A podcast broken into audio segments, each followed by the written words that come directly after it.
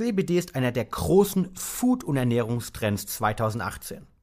Bei meiner USA-Reise bin ich in fast jedem Supermarkt und Performance-Café mit Hanfen allgemein und CBD im Speziellen in Kontakt gekommen.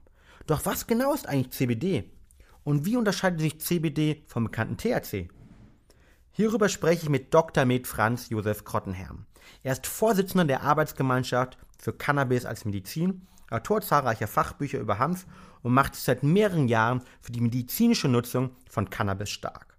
Als renommierter Experte spricht er auf vielen Konferenzen zum Thema Cannabis und CBD. In dieser Podcast-Folge erfährst du den Unterschied zwischen THC und CBD sowie die gesundheitlichen Benefits für dich als Performer und Büroathlet. Wir sprechen speziell über das Thema CBD und Regeneration und die Wirkung von CBD auf den Schlaf sowie die Nutzung als Sportler. Let's go! Willkommen zu Talking Brains, The Art of Mental Performance. Dein Podcast rund um mentale Leistungsfähigkeit, Konzentration und Schlafoptimierung. Du willst noch mehr aus dir herausholen, egal ob beim Training, im Büro oder im Hörsaal? Bleib dran und get shit done. Herzlich willkommen im Podcast, Herr Dr. Krotenherm. Schön, dass Sie heute da sind. Ja, ich freue mich über die Einladung. Gerne. Ähm, ich war vor ungefähr sechs Wochen in den USA, habe dort eine Reise gemacht und ein Produktscreening für unser Unternehmen gemacht. Und eine Sache, die mir dort wirklich als ähm, Gesundheitstrends, aber auch teilweise als Lebensmitteltrend aufgefallen ist, ist, dass das Thema Cannabis gerade in den südlichen Bereichen der USA und den in den östlichen Bereichen ähm, wirklich in aller Munde ist. Man hat ganz, ganz, ganz viele CBD-Produkte gesehen und Cannabis war ein Riesenthema. Und Sie sind ja in Deutschland dort einer der, der absoluten Experten. Und bevor wir vielleicht in, in, den Trend Cannabis an sich kommen, ähm, vielleicht kurze Frage an Sie. Ähm, wann sind Sie zum ersten Mal mit diesem ganzen Thema in Verbindung gekommen? Ich denke von aus in dem Medizinstudium wird es wahrscheinlich am Anfang noch nicht der Fall gewesen sein. Nein, äh, im Medizinstudium war das kein Thema. Also als ich selbst zum ersten Mal Ende 1993 äh, damit in Kontakt gekommen bin, wusste ich noch nichts äh, von den medizinischen Effekten und medizinischen Nutzen von Cannabis. Mhm. Ähm, die erste Frage, die natürlich oft kommt, und wenn man jetzt irgendwie gerade auch sagt, ähm, man hat einen Mediziner hier, ist es eine, eine Thematik, die Sie eher ähm, aus medizinischer Perspektive betrachten oder betrachten Sie ähm, Cannabis eher aus ähm, anderen Perspektiven? Was ist dort Ihre, Ihre persönliche Einschätzung? Hm. Ja, also Ende, neun, Ende 1993, mein erster Kontakt, da ging es äh, um ein Gutachten zum Missbrauchspotenzial von Faserhanf, weil damals in Deutschland ähm, der Anbau von Faserhanf wieder möglich war, legalisiert wurde, also Hanf mit sehr geringem THC-Gehalt. Und da ähm, hatte ich eine Diskussion zur Frage, ob das äh, missbräuchlich verwendet werden kann. Und der nächste Punkt war der, dass es ähm, 1994 ein Buch aus den USA von Professor Greenspoon ähm, im 2001 Verlag in Deutschland auf den Markt kam. Und da war ich gebeten worden, einen Teil zur Situation in Deutschland zu schreiben. Das heißt, ich habe mich zunächst mal äh, wissenschaftlich dem Thema genähert, äh, es war natürlich sehr schnell klar, dass es auch ein politisch spannendes Thema ist, also wo noch einiges zu tun ist. Ähm, und es ist auch natürlich ähm, ärztlich von großem Interesse. Ähm, ich war damals erkrankt, ab 1990, habe ein neues Aufgabengebiet gesucht und mich haben alle drei Aspekte fasziniert. Also der wissenschaftliche Teil, es gab, gab in den letzten 20, 25 Jahren wahnsinnig viele neue Entdeckungen. Ähm, es hat mich interessiert, äh, wieder Patienten zu helfen, zu unterstützen. Und es hat mich interessiert, politisch etwas zu verändern, weil ich immer sehr stark politisch engagiert war. Mhm.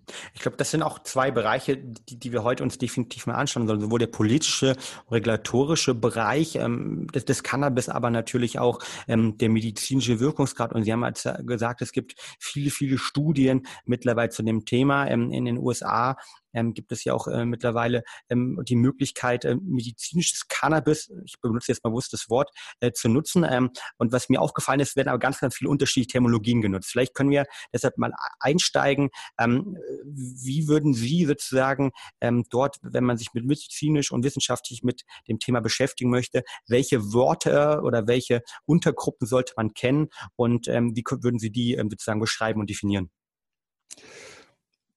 Ja, als ich angefangen habe, waren im Grunde nur THC-reiche Cannabisprodukte von Interesse. Also das Thema CBD ähm, hatte niemand so richtig auf dem Schirm. Ähm, und die früheren Bezeichnungen waren eben äh, Marihuana, Haschisch, Haschischöl, also Marihuana als Cannabiskraut, was heute auch als Cannabisblüte oder Medizinalcannabisblüte bezeichnet wird.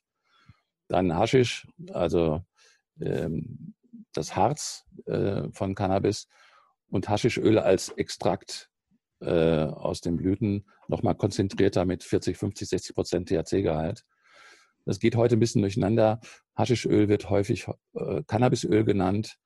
Ähm, Cannabisöl kann aber auch eine Beziehung, Bezeichnung sein für CBD-Extrakte. Also es ist, ähm, es gibt eine Termen, die nicht ganz äh, ähm, äh, korrekt verwendet werden. Man muss immer schauen, äh, ist das die Blüte, ist das ein Extrakt, was ist hauptsächlich drin, THC oder CBD, ist es eine Mischung. Und dann gibt es teilweise noch Verwe Verwechslungen mit dem Hanfsamenöl, also mit einem Speiseöl, was aus Hanfsamen gepresst wird, was teilweise auch als Cannabisöl bezeichnet wird. Also es wäre gut, wenn man äh, wirklich äh, sprechen würde von Hanfsamenöl oder Hanföl, von CBD-Extrakten. Auch da muss man genau gucken, wie viel THC ist noch zusätzlich drin und dann von THC-Extrakten und dann von Cannabisblüten mit primär CBD oder CBD-Gehalt, äh, THC-Gehalt oder Mischung. Also mhm.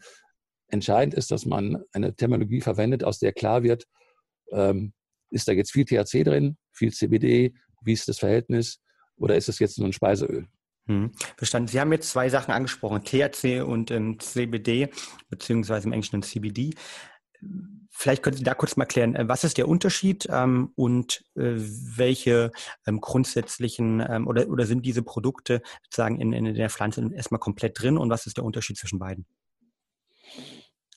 Ja, ähm, man kann sagen, dass es heute ungefähr 120 entdeckte Cannabinoide gibt. Cannabinoide sind spezifische Inhaltsstoffe von Cannabis.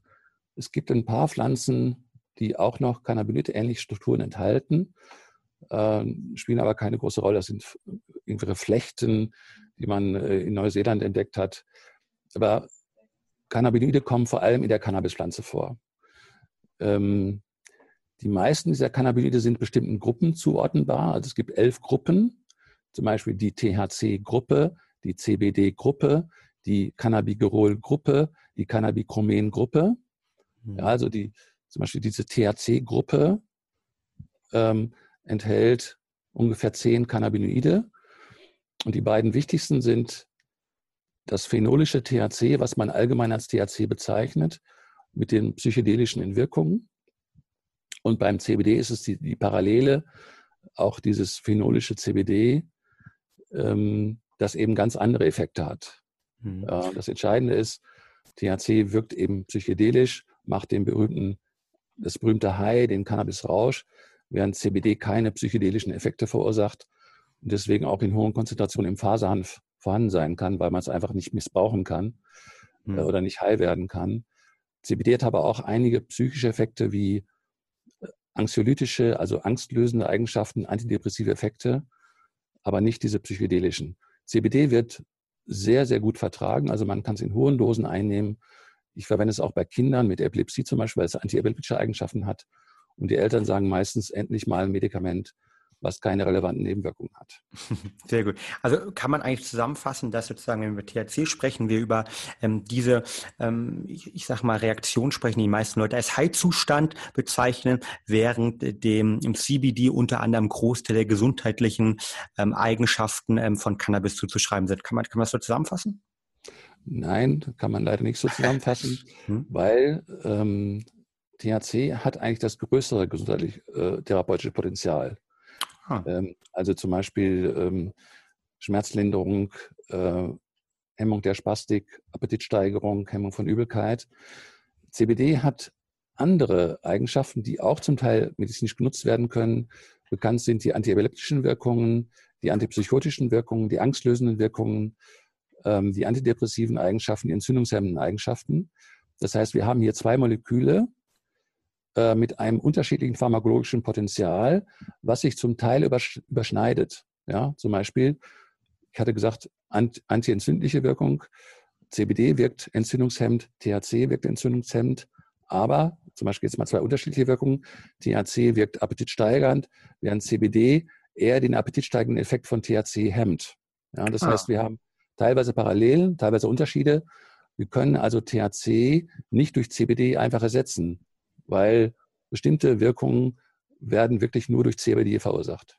Mhm. Nur durch THC verursacht. Hm. Okay, verstanden. Das bedeutet, ähm, um das Zusammenfassen von nochmal zu verändern, ähm, ich habe auch bei THC definitiv Gesundheitsaspekte, ähm, habe aber äh, beim CBD neben den Gesundheitsaspekten bei CBD eben nicht die, ähm, die Wirkung in Bezug auf das äh, typische High, also die äh, psychedelischen Wirkungen. Das ist letztendlich ja. der Unterschied. Okay, ähm, sehr, sehr spannend. Ähm, und nochmal, bevor ihr vielleicht tiefer reingehen, ähm, wie man CBD, aber auch THC nutzen kann.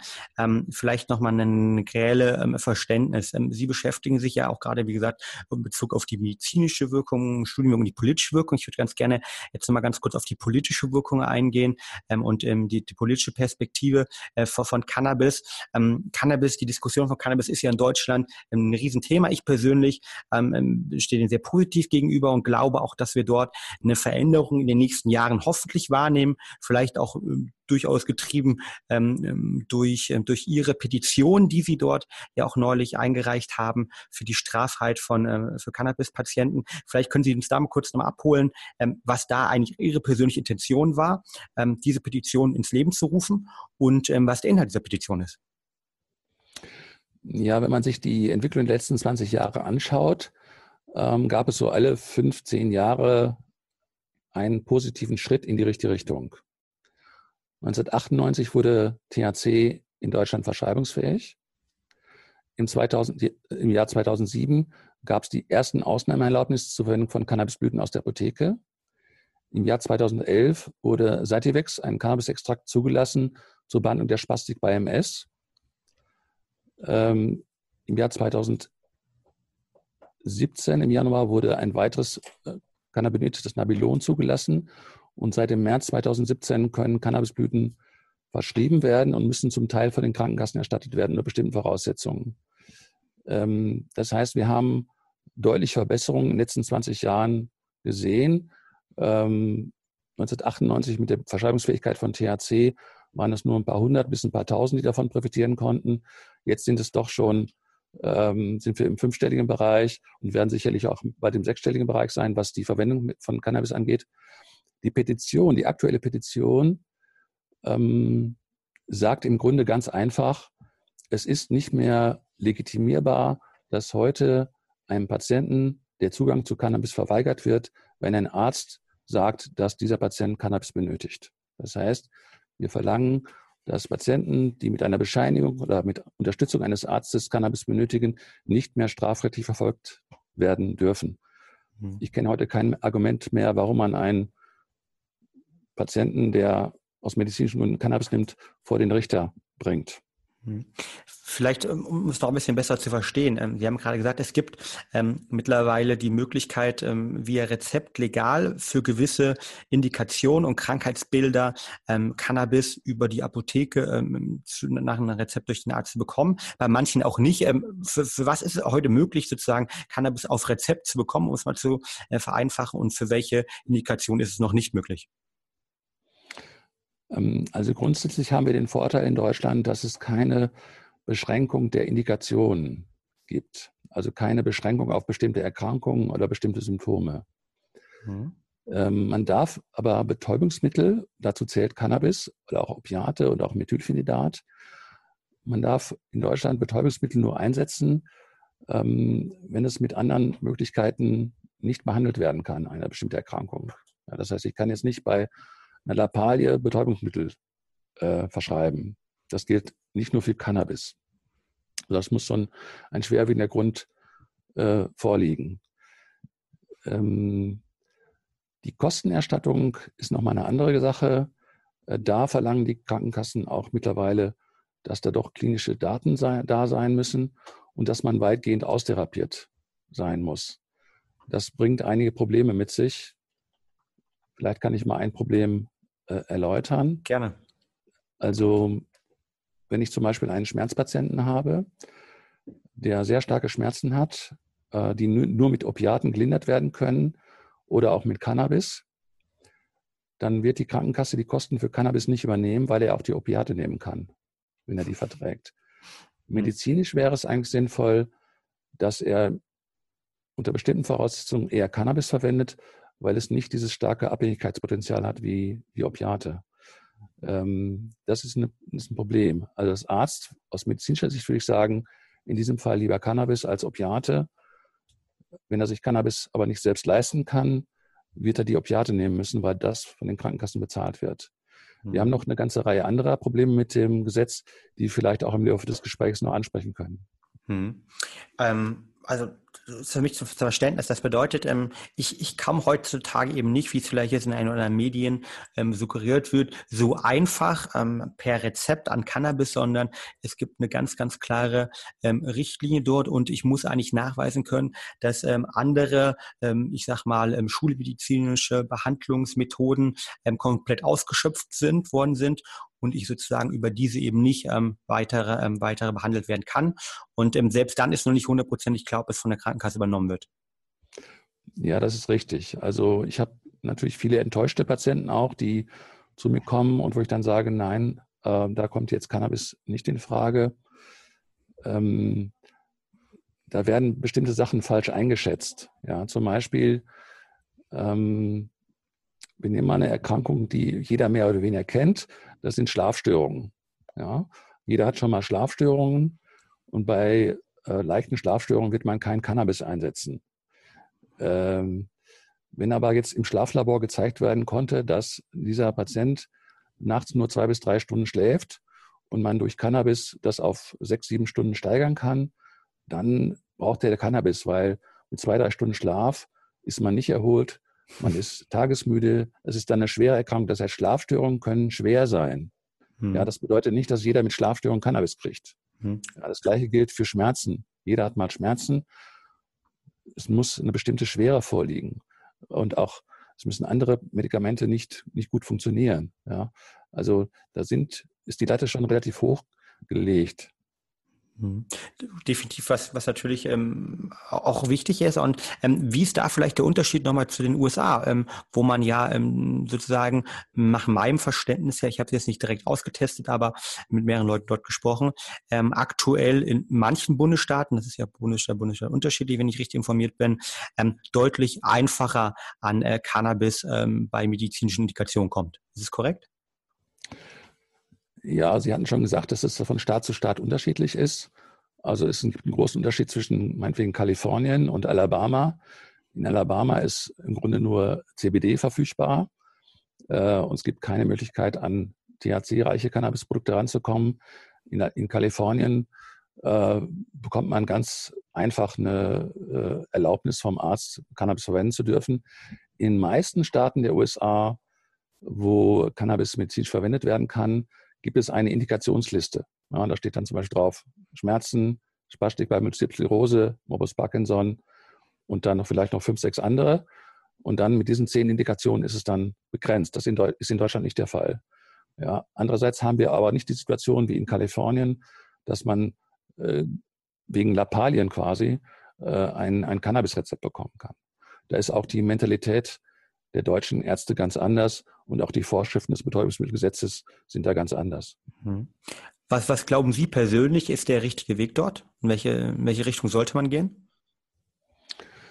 Ähm, die Richtung sollte die sein, äh, dass man die Entscheidung, ähm, ob Cannabis erforderlich ist, in die Hand äh, des Arztes und des Patienten geben sollte. Das heißt, äh, man überlegt, als Arzt und Patient, ist das sinnvoll? Sollen wir das versuchen? Oder hat der Patient schon erlebt, dass es hilft? Ähm, und es sollte nicht eine Entscheidung sein, einer Behörde, wie das früher war, dass die Bundesopiumstelle entschieden hat, ob eine Ausnahme erlaubt erteilt wird oder nicht. Und auch nicht der MDK, der medizinische Dienst der Krankenkassen, der natürlich zugunsten der Krankenkassen arbeitet und ja relativ restriktiv damit umgeht. Hm, hm.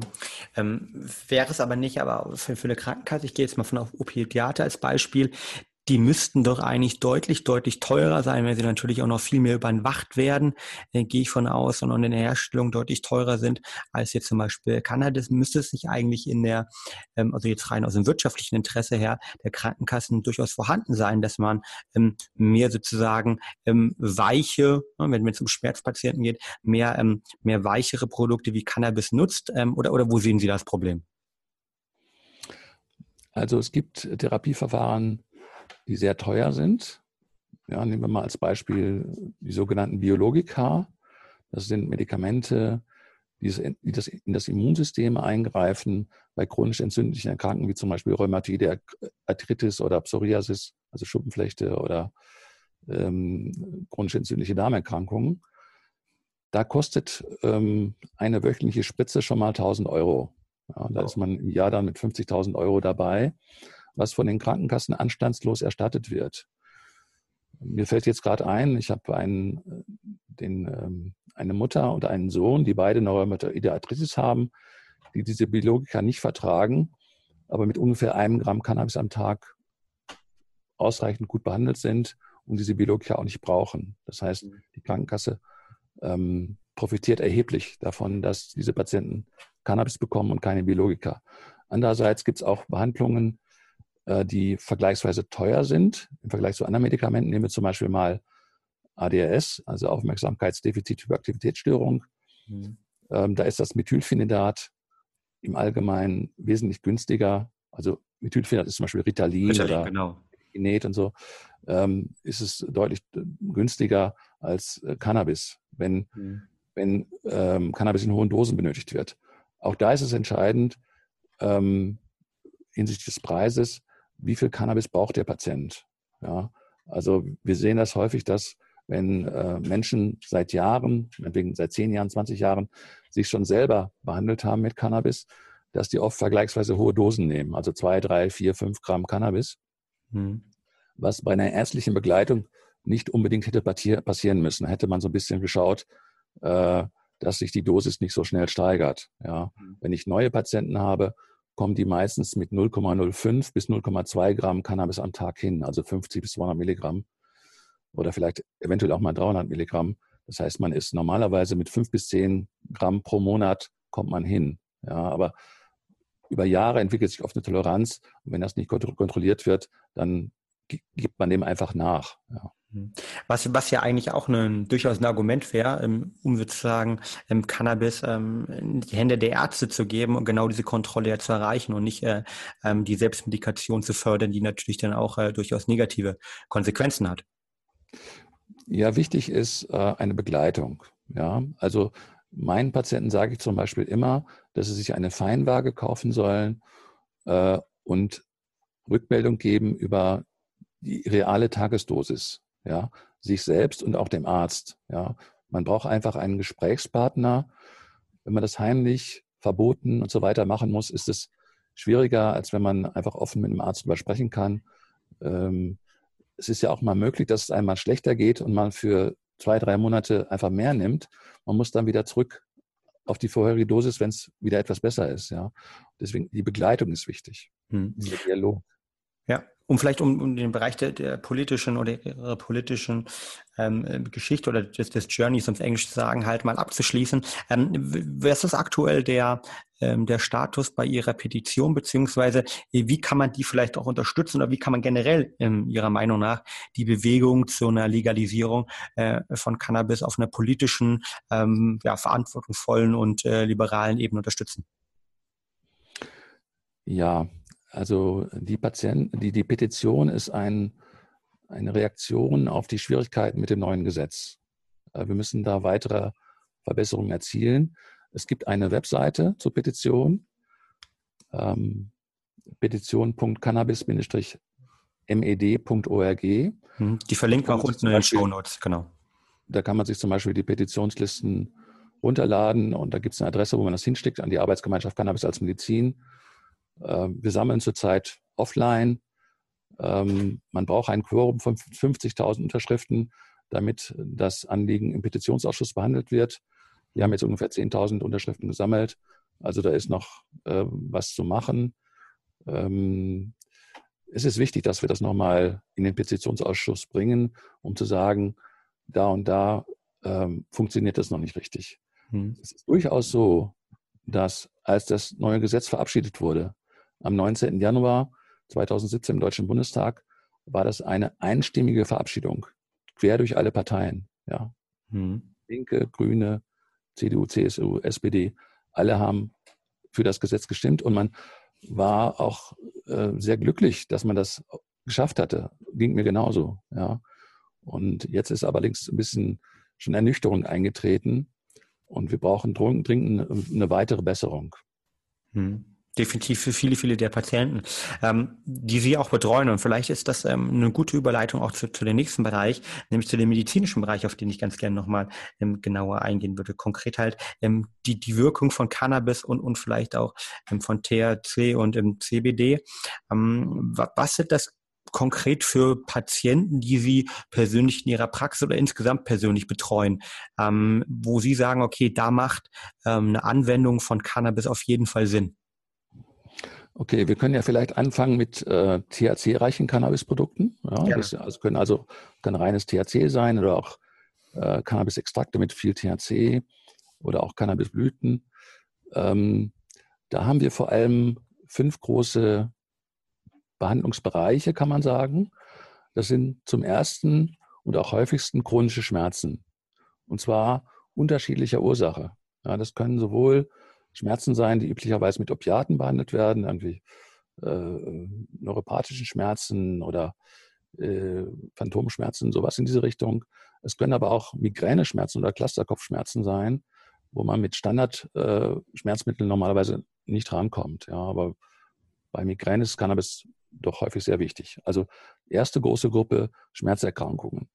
Zweite große Gruppe chronisch entzündliche Erkrankungen. Also hatten wir eben schon mal angesprochen, äh, Colitis ulcerosa, Morbus Crohn, Morbus Bechterew, Rheumatoide Arthritis und so weiter. Ähm, weil THC eben auch so immunsupprimierende, entzündungshemmende Eigenschaften besitzt. Ähm, der dritte große Bereich sind neurologische Erkrankungen. Ich hatte eben schon Sativex angesprochen, den Cannabis-Extrakt, der, der für Spastik bei MS zugelassen worden ist 2011. Ähm, es gibt weitere neurologische Erkrankungen, Epilepsie, Tourette-Syndrom, ähm, bestimmte Dystonien, also Bewegungsstörungen, also alles, was mit äh, einem erhöhten Muskeltonus einhergeht. Der vierte Bereich sind psychiatrische Erkrankungen. Da war man früher extrem vorsichtig, weil man gesagt hat, Cannabis kann psychische Probleme verursachen. Es wird nicht zur Therapie eingesetzt, aber man hat festgestellt, Cannabis kann sehr gut wirken bei Ängsten, posttraumatische Belastungsstörung, Depressionen, ADHS, um die wichtigsten zu nennen. Mhm. Der letzte Bereich, fünfte Bereich, ist alles, was mit Appetitlosigkeit, Übelkeit, Erbrechen, also metabolische Probleme zu tun hat, weil es Appetit steigern kann und Übelkeit hemmt. Daneben gibt es eine Vielzahl weiterer Indikationen, also von zu starken Schwitzen, also ich meine jetzt extremes Schwitzen, dass mhm. einem wirklich äh, die, die, die, das Wasser vom, vom Gesicht äh, mhm. läuft. Mhm. Ähm, also es gibt eine ganze Reihe von Indikationen. So, das ist der Bereich THC. Ja. Wenn wir jetzt bei CBD schauen, sieht das etwas anders aus. Ähm, wir haben ein paar klinische Daten zu Epilepsie. Da wurde auch jetzt in den USA ein CBD-Extrakt Epidiolex zugelassen zur Behandlung von seltenen Epilepsieformen bei Kindern. Die heißen Lennox-Gastaut-Syndrom oder Dravet-Syndrom. Ähm, der zweite Bereich sind alles, was mit Ängsten zu tun hat. Also es gibt sowohl Untersuchungen äh, bei gesunden Probanden, die zum Beispiel äh, eine Rede halten sollten und die haben vorher entweder Placebo bekommen oder CBD oder Valium. Und mhm. CBD war so wirksam wie Valium, um die Nervosität zu reduzieren. Ja, also Angstlösung. Ja. Mhm. Diese Angstlösung wirkt auch zum Beispiel bei Psychosen. Also es gibt antipsychotische Effekte. Was man bisher kaum untersucht hat, klinisch, sind die antidepressiven Eigenschaften. Man kennt es aber aus dem Tierversuch. und bezeichnet CBD als schnell wirkendes Antidepressivum. Normale Antidepressiva wirken erst innerhalb von vier bis sechs Wochen. CBD wirkt fast sofort. Ja? Und das nutzen auch schon viele äh, Menschen, um entspannter zu sein, ähm, weniger Sorgen zu haben. Ja? Mhm. Obwohl es nicht diese psychedelischen Effekte macht. Ja? Genau. Dann ein wichtiger Bereich sind Schlafstörungen. Ähm, da gibt es sowohl Patienten oder Menschen, die mit CBD wacher bleiben, als auch solche, die durch CBD müde werden. Also ah, wirklich spannend. Haben Sie, bevor wir vielleicht da weiter darauf reingehen, haben Sie eine Idee, woran das liegen kann? Hängt das, hängt das damit zusammen ähm, mit der, der unterschiedlichen ähm, äh, Genetik oder vielleicht der epigenetischen Ausprägung oder womit hängt das zusammen, dass sozusagen CBD oder CBD dort ähm, unterschiedlich wirkt? Ja, das ist ähm, schwer zu sagen. Es gibt zum einen eine Untersuchung, da haben äh, Probanden ähm, THC oder THC plus CBD bekommen oder nur, nur CBD und äh, vor, dem, vor dem Schlafengehen. Und die Patienten, die THC bekommen hatten, haben am besten geschlafen und CBD hat eher wach gemacht. Das ist also eine klinische Studie. Ah. Die Erfahrung vieler Patienten ist allerdings ganz anders. Äh, vielleicht hängt es mit der Dosis zusammen. Es könnte mhm. sein, dass kleine Dosen eher so einen leichten Wachmachen-Effekt haben und höhere Dosen nicht. Ich kann das aber auch nicht so einheitlich sagen, weil ich habe immer wieder auch Patienten, mit, mit die CBD bekommen, die sagen, wenn ich CBD nehme, kann ich gar nicht schlafen. Ja? Und, und ganz viele sagen aber, äh, ich kann dann besser schlafen. Ähm, man muss immer sehen, das auch für, gilt auch für THC. Ähm, es ist oft nicht klar, warum das ist, warum das so und so wirkt und warum es Unterschiede gibt. Ja, ich hatte eben zum Beispiel erwähnt, THC ist, hemmt Übelkeit, aber es verursacht auch bei einigen Patienten Übelkeit oder bei einigen Personen Übelkeit und Erbrechen ähm, THC und CBD treffen nicht immer sozusagen auf die gleiche äh, äh, neurologische äh, Situation bei verschiedenen Menschen. Ja? Die Neurotransmitter-Situation kann verschieden sein. Wir haben zum Beispiel auch Erkrankungen, die man als Endokannabinoid-Mangelsyndrom bezeichnen kann. Zum Beispiel zählt dazu Migräne, Reizdarm, wo, wo wir schon ähm, in der Untersuchung feststellen können, da ist eine Störung da im Endokannabinoid-System. Und wenn ich jetzt da mit eingreife mit CBTHC, wird ähm, diese Wirksamkeit davon abhängig sein, wie das Endokannabinoid-System bei dieser Person ausgestaltet ist. Ja. Mhm. Man kennt das an, auch von anderen Neurotransmittern. Es gibt zum Beispiel äh, Patienten mit einem Serotoninmangel, die dann leichter depressiv werden und dann kriegen sie halt Medikamente, die den Serotoninspiegel erhöhen. Und was Ähnliches kann man im Bereich Endokannabinoide machen. Hm. Sehr, sehr spannend. Ähm, gerade zum Thema Schlaf mache ich ähm, beschäftige mich ja persönlich sehr, sehr viel mit dem Thema Schlaf und habe natürlich auch äh, CBD dort getestet und habe zum Beispiel gesehen, dass sich ähm, mein Anteil der REM-Phasen, also der Rapid Eye Movement Phasen, ähm, der der Traumphasen deutlich erhöht hat bei nach der Einnahme von ähm, zwei Tropfen vom zehnprozentigen CBD und auch meine Herzfrequenzvariabilität die ich nachts gemessen habe, ähm, deutlich sich verbessert hat nach der Einnahme. Das heißt, da habe ich zum Beispiel eine, eine positive Wirkung festgestellt, ähm, während ich aber auch genau von anderen Leuten gehört habe, die eher mit, mit Albtraum zu kämpfen hatten oder zum Beispiel die ähm, gar keine Wirkung beziehungsweise ähm, über den Schlafdruck ja wahrnehmen konnten oder sogar eine negative Wirkung. Das heißt, es scheint hier wirklich ähm, auch zu sein, dass man es bei vielen, vielen anderen Sachen einfach ausprobieren muss, beziehungsweise für sich selbst ähm, überlegen muss, ob ähm, ähm dieses ähm, CBD sind wir eher teilweise jetzt auch mittlerweile im Lifestyle-Bereich ja, ähm, das sozusagen oder, oder, oder Nahrungsergänzungsmittelbereich, ob dieses unterstützend ist oder eben nicht unterstützend ist.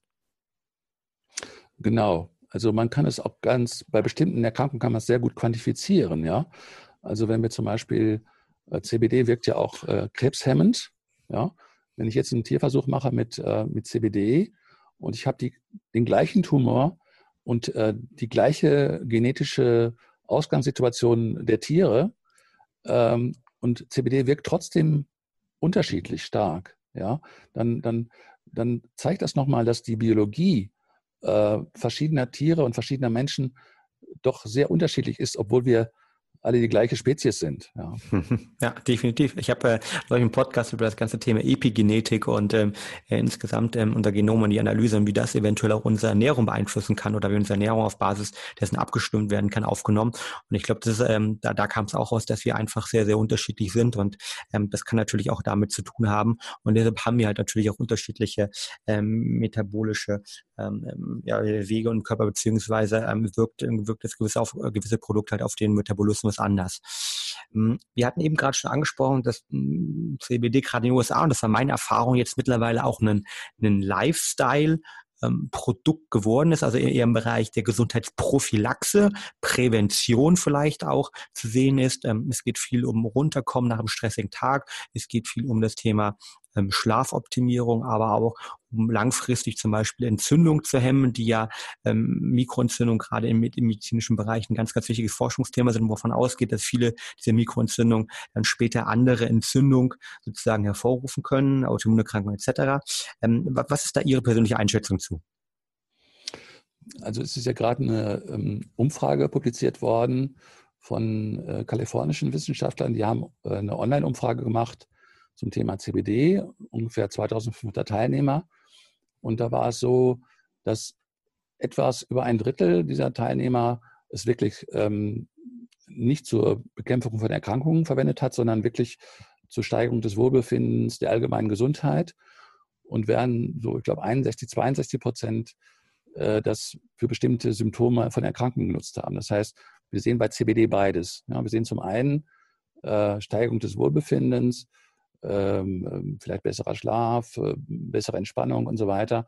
Und zum anderen Teil die medizinische Verwendung. Ja, wir, wir mhm. sehen beides. Mhm. Glauben Sie, dass sich diese Anteile, wenn wir die Studie in, zehn Jahren machen werden, verschieben werden? Und wenn ja, in welche Richtung? Ähm, also ich arbeite jetzt in diesem Bereich 25 Jahre. Äh, und eins, was ich gelernt habe, dass man keine Prognosen abgeben sollte in diesem Bereich, weil es sowieso anders kommt, als man denkt. Ja. Also, ja. Äh, was man allgemein sagen kann, ist, die Akzeptanz äh, von cannabisbasierten Medikamenten, sowohl THC als auch CBD, wird weiter zunehmen. Das hat einen einfachen Grund. Äh, das, was den Menschen hilft, wird sich mit der Zeit durchsetzen. Ja, also ähm, viel Druck oder viel Bewegung in diesem ganzen Bereich ist ja durch die Menschen gekommen, die es ausprobiert haben. Ja, und dann vielleicht ihren Ärzten gesagt haben, das und das hilft mir. Ja, dann hat, war vielleicht der eine oder andere Wissenschaftler dabei und hat gesagt, das ist ja interessant, dann untersuche ich das doch mal in einer Studie vielleicht oder mache eine Umfrage. Ja. Das heißt, die Anregungen kommen normalerweise von den Menschen. Und die Menschen äh, kennen Freunde, Verwandte, die dann feststellen, oh, das hilft dem bei dieser und jener Erkrankung. Und das heißt, es wird auch in Deutschland wird es immer mehr Menschen geben, die Personen kennen, die von THC profitieren und die von CBD profitieren. Und das sind auch alles Wähler letztlich. Ja. Äh, es dringt auch in das politische Bewusstsein der, der, der Gesetzgeber, des Gesetzgebers, äh, dass das ähm, interessante Produkte sind, die sehr hilfreich sein können. Deswegen, was ich sagen kann, es wird sich weiter positiv entwickeln, nicht immer linear, das kann auch mal einen Rückschlag geben, aber wird, es wird sich weiter so entwickeln, dass immer mehr Menschen Zugang dazu bekommen werden. Hm, genau. Das ist auch meine persönliche Meinung. Und ich gehe davon aus, in den USA ähm, war es auch schon zu sehen, dass in, in vielen Produkten, ob das jetzt in, ähm, in, in Snackballs sind oder ob das jetzt mittlerweile Limonaden sind, ähm, die man irgendwie abends zu sich nimmt als gute Nachtgetränk, äh, wo sozusagen CBD enthalten ist, was ja wie gesagt nicht die negativen ähm, Nebenwirkungen hat und eben nicht high macht und dadurch meiner Meinung nach durch diese Idee, das Ganze in den Lifestyle Health Nahrungsergänzungsmittelbereich auch mit zu branden, natürlich langfristig vielleicht für eine deutlich höhere Akzeptanz noch immer sorgen wird. Und wenn wir über das Thema Akzeptanz sprechen, ähm, dann ist der Sport für, für mich natürlich auch als ehemaliger Leistungssport ein ganz, ganz großes Thema. Und ich war sehr erstaunt, dass ähm, die WADA, also die World Doping Association, ähm, der Weltdopingverband, dieses Jahr ähm, CBD von der Dopingliste genommen hat ähm, und dafür gesorgt hat, dass gerade auch jetzt wieder in Amerika viele, viele Leistungssportler sich aktuell dazu bekannt haben, CBD konkret zu nutzen nach den Spielen, ähm, in der Saisonvorbereitung, aber auch in besonders stressigen äh, Phasen wie äh, Spielen, Playoffs etc. Ähm, haben Sie Erfahrung mit ähm, CBD an sich im sportlichen Kontext? schon gesammelt? Ähm, nein, habe ich leider noch nicht. Ähm, aber ich kann mir das gut vorstellen. Ähm, Warum?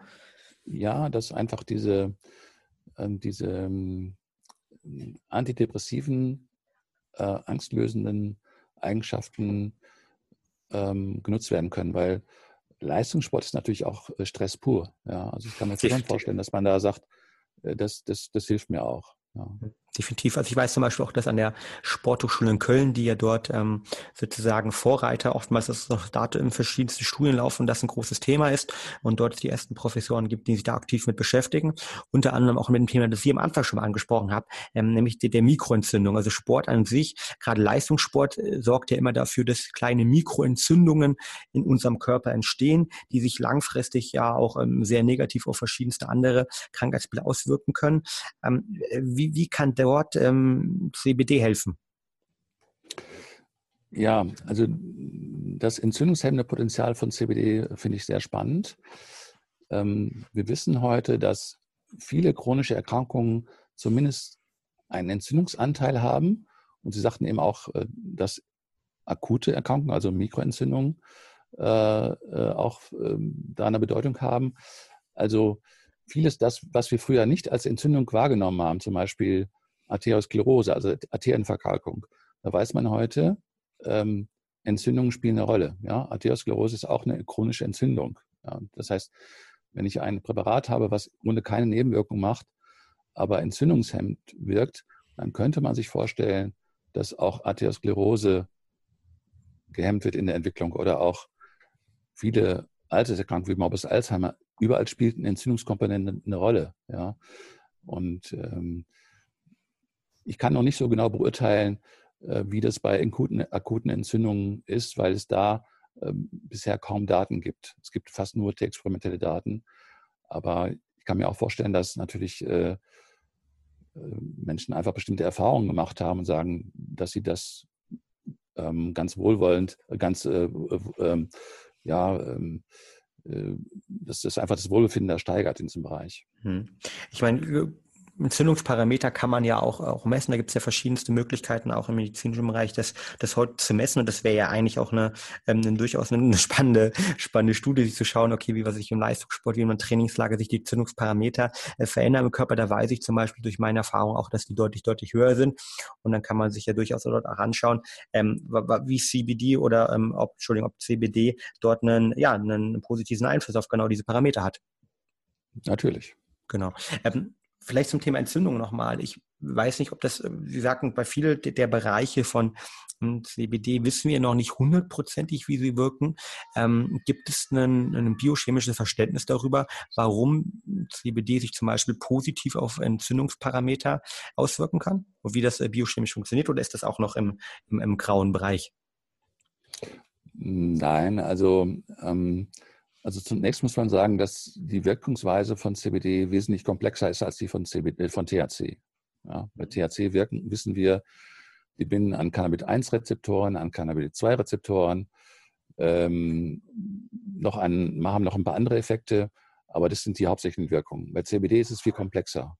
Ähm, wir haben mindestens äh, zehn verschiedene Wirkungsmechanismen, ähm, äh, angefangen von äh, Veränderung des CB1-Rezeptors, also CBD bindet einen CB1-Rezeptor, aber an eine andere Stelle als, als THC und verändert den Rezeptor, sodass THC nicht mehr so gut anbinden kann.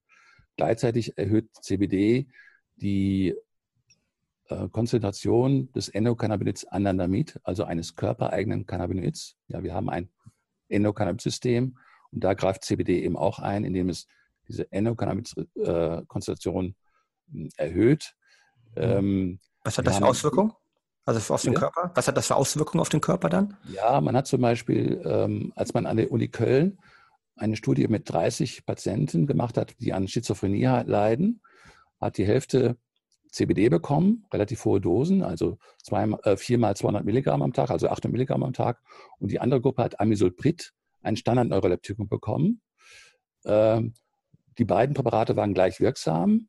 Äh, CBD hatte nur wesentlich weniger Nebenwirkungen und man hat gesehen, dass ähm, die Anandamid-Konzentration in der ähm, Hirnwasserflüssigkeit, im Hirnwasser, äh, deutlich höher war ähm, als äh, vorher. Das heißt, ähm, CBD hat diese Anandamid-Konzentration erhöht und die Autoren vermuten, dass die antipsychotische Wirkung vielleicht darauf beruht. Aber natürlich kann eine Erhöhung von Anandamid auch dazu führen, dass die Entzündungen sinken. Ja, mhm. weil Anandamid bindet auch an den CB1-Rezeptor, an den CB2-Rezeptor und wirkt dort natürlich nicht nur antipsychotisch, sondern auch entzündungshemmend. Ja. Mhm. Weil es eine wenigere Aktivierung ähm, da, dann von verschiedenen biochemischen Kaskaden im Hintergrund hervorruft oder, oder äh, wodurch? Genau, genau. Okay. Also es ist bekannt, dass zum Beispiel die Aktivierung des CB2-Rezeptors, ähm, CB2-Rezeptoren sind vor allem auf Immunzellen vertreten, also Leukozyten oder auch in der Milz, mhm. dass diese Aktivierung antiallergisch und antientzündlich wirkt. Ja, und wenn ich diese Konzentration von Anandamid erhöhe, habe ich eine verstärkte Aktivierung der CB2-Rezeptoren. Mhm. Okay, un unglaublich spannend. Ähm, vielleicht eine der letzten Fragen. Ähm, CBD, ähm, die haben, wir haben gerade über die Dosierung gesprochen. Es gibt auch am Markt dort unterschiedliche Dosierungen, also Öle mit ähm, einem CBD-Gehalt ähm, von äh, 2,5 bis, ähm, ich glaube, ich habe 20 Prozent neulich mal gesehen, die auch ähm, vom Preis riesige Unterschiede haben. Ähm, was, wenn, wenn Sie sozusagen äh, Patienten haben oder wenn Sie ähm, mit Leuten gemeinsam zusammenarbeiten im Coaching in anderen Bereichen, was ist so eine Konzentration, die Sie sozusagen empfehlen, beziehungsweise ähm, äh, wie gehen Sie da überhaupt an diese Thematik ran?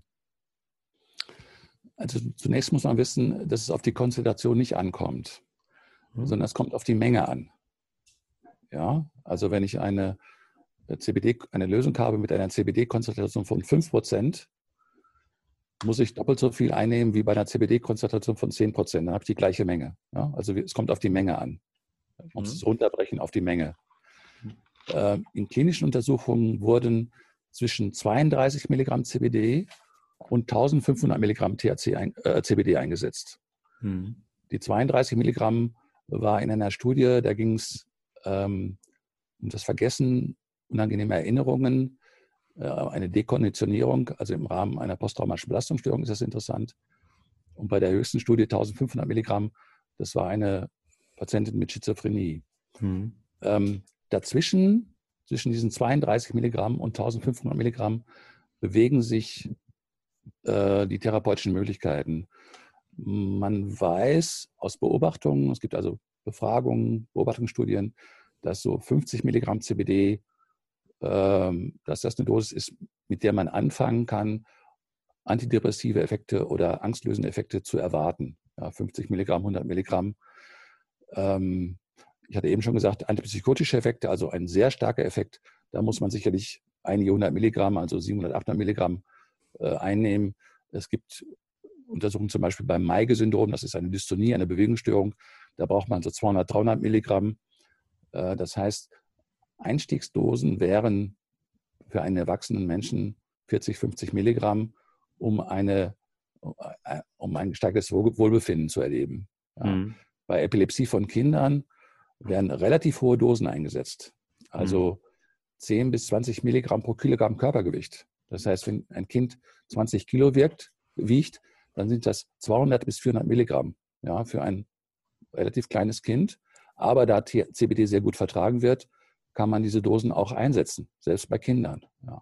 Genau. Das heißt, ähm, was ich als Anwender mache, ich, ich würde ähm, oft meistens ich den Tropfen äh, verkaufen, würde mir auf die Flasche kauen und schauen, wie viel Milligramm sozusagen pro Tropfen äh, enthalten sind und würde auf Basis dessen dann sozusagen ähm, meine Dosierung ähm, festlegen. Genau. Sie genau. schauen zum Beispiel, äh, wie viel kostet 1000 Milligramm oder 500 Milligramm, äh, wenn ich das so und so kaufe. Es gibt ja auch CBD-Kristalle mit 98 Prozent CBD. Also auf die Konzentration kommt es so nicht an, ja, sondern mhm. man schaut, wie Sie gesagt haben, äh, wie viel enthält 10 Tropfen äh, von dieser Lösung und dann weiß ich, aha, das sind 50 Milligramm, 80 Milligramm und an dieser Dosis kann ich mich dann orientieren. Mhm. Ja.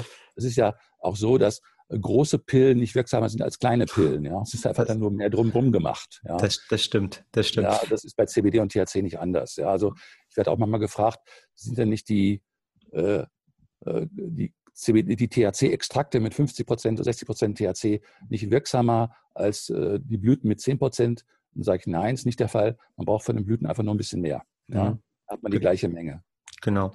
Ähm, Wenn wir jetzt ähm, noch darauf eingehen, die, ähm, als letzte Frage, wenn sich jetzt Leute damit beschäftigen wollen und sagen, okay, ähm, wo kann ich denn sozusagen, die vielleicht auch nicht die Chance haben, Sie persönlich in der Praxis äh, zu Buche suchen, wo vielleicht auch unten nochmal die, die Website mit einblenden, wer Sie, Sie persönlich mal kontaktieren möchte, zwecks Termins.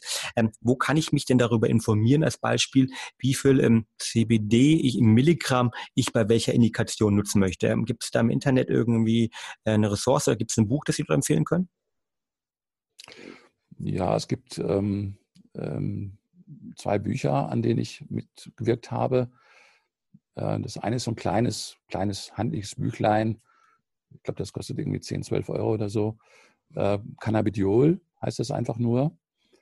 Ähm, und äh, dann gibt es noch ein anderes, etwas größeres Buch, äh, Büchlein. Da sind dann auch viele Rezepte und äh, ein halbes Backbuch ist das dann. Ja, das, ah. der, der Anteil zum, zu, zum CBD relativ klein. Und das eine Büchlein enthält so nur diese CBD-Dinge. Und da sieht man bei verschiedenen Untersuchungen oder verschiedenen Indikationen wurden die und die Mengen eingesetzt, sodass man ein Gefühl dafür bekommen kann, äh, was denn, was man benötigt. Hm. Das heißt, da wird dann pro Studie sozusagen ähm, oder werden pro Indikation gewisse Studien zitiert und sich sozusagen von denen abgeleitet, ähm, mit was man dann mal anfangen sollte, beziehungsweise dann vielleicht nicht gleich den Gehalt, sondern 50 Prozent weniger nehmen, um einfach mal zu testen, wie das Ganze wirkt. Genau. Okay, spannend. Ähm, letzter Punkt, wir haben jetzt extrem viel über CBD gesprochen, ähm, über Sie gesprochen, Ihren Background gesprochen und ähm, jetzt würden wahrscheinlich viele Leute sagen, okay, ähm, ich, ich finde die generelle Thematik unglaublich spannend für mein persönliches Wohlbefinden, für mein, meine Schlafthematik, aber vielleicht auch vielleicht für die medizinische Nutzung. Ähm, THC haben wir gesagt, ist, ist schwierig in Deutschland, ähm, aktuell leider noch schwierig, ähm, gibt es ein paar Thematiken, aber da, wie, wie kann man da vorgehen als erster Punkt und als zweiter Punkt, kommt man an CBD? In Deutschland denn ähm, ganz normal legal in ähm, Apotheken oder in Drogeriemärkten ran? Also bis Oktober 2016 war ähm, CBD nicht verschreibungspflichtig. Das heißt, man konnte CBD einfach in der Apotheke kaufen. Im Oktober 2016 wurde es dann verschreibungspflichtig. Das heißt, es muss auf einem normalen Rezept vom Arzt verschrieben werden.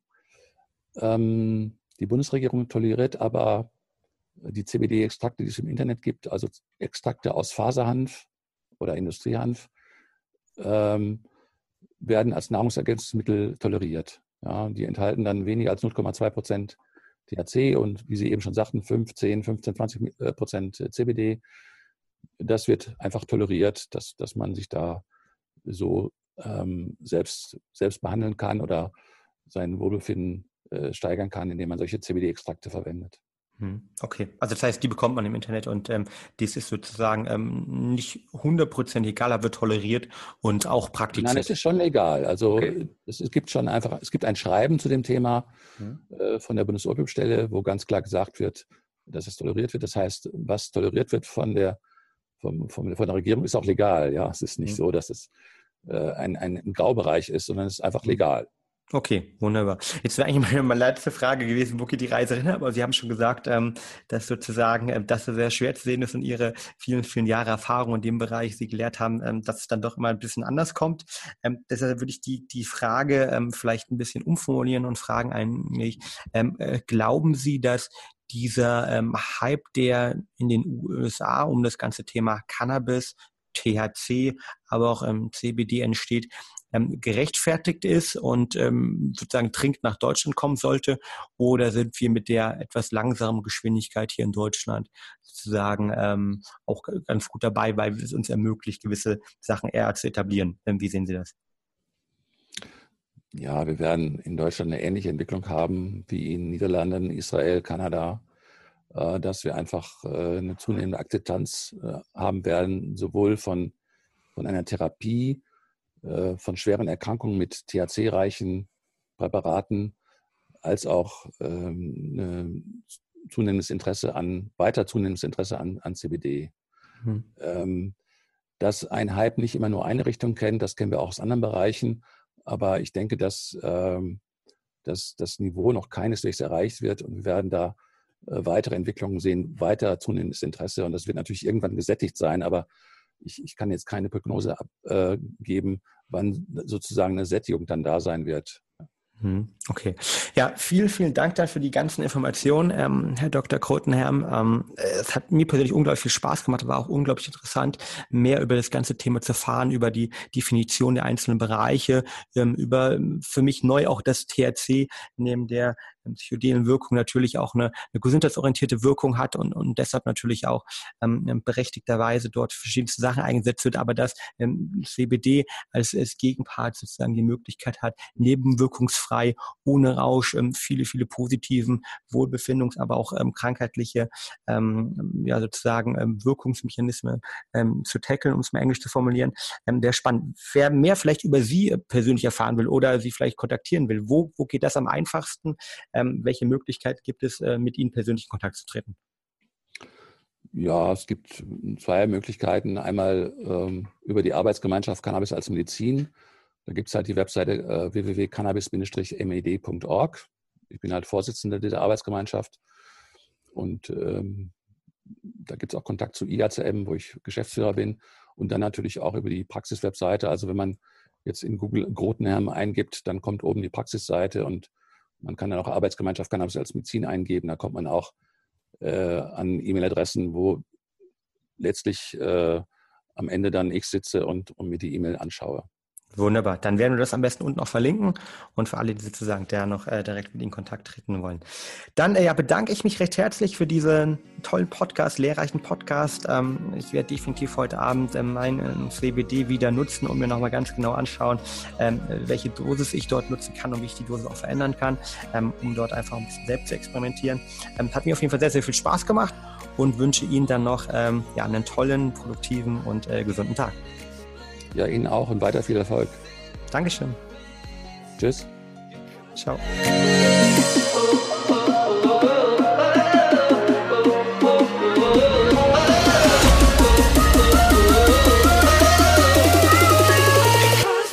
Du hast Ideen für spannende Gäste rund um das Thema mentale Performance oder zu unserem Podcast?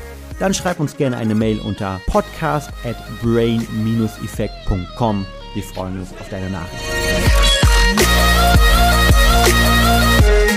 Thank you.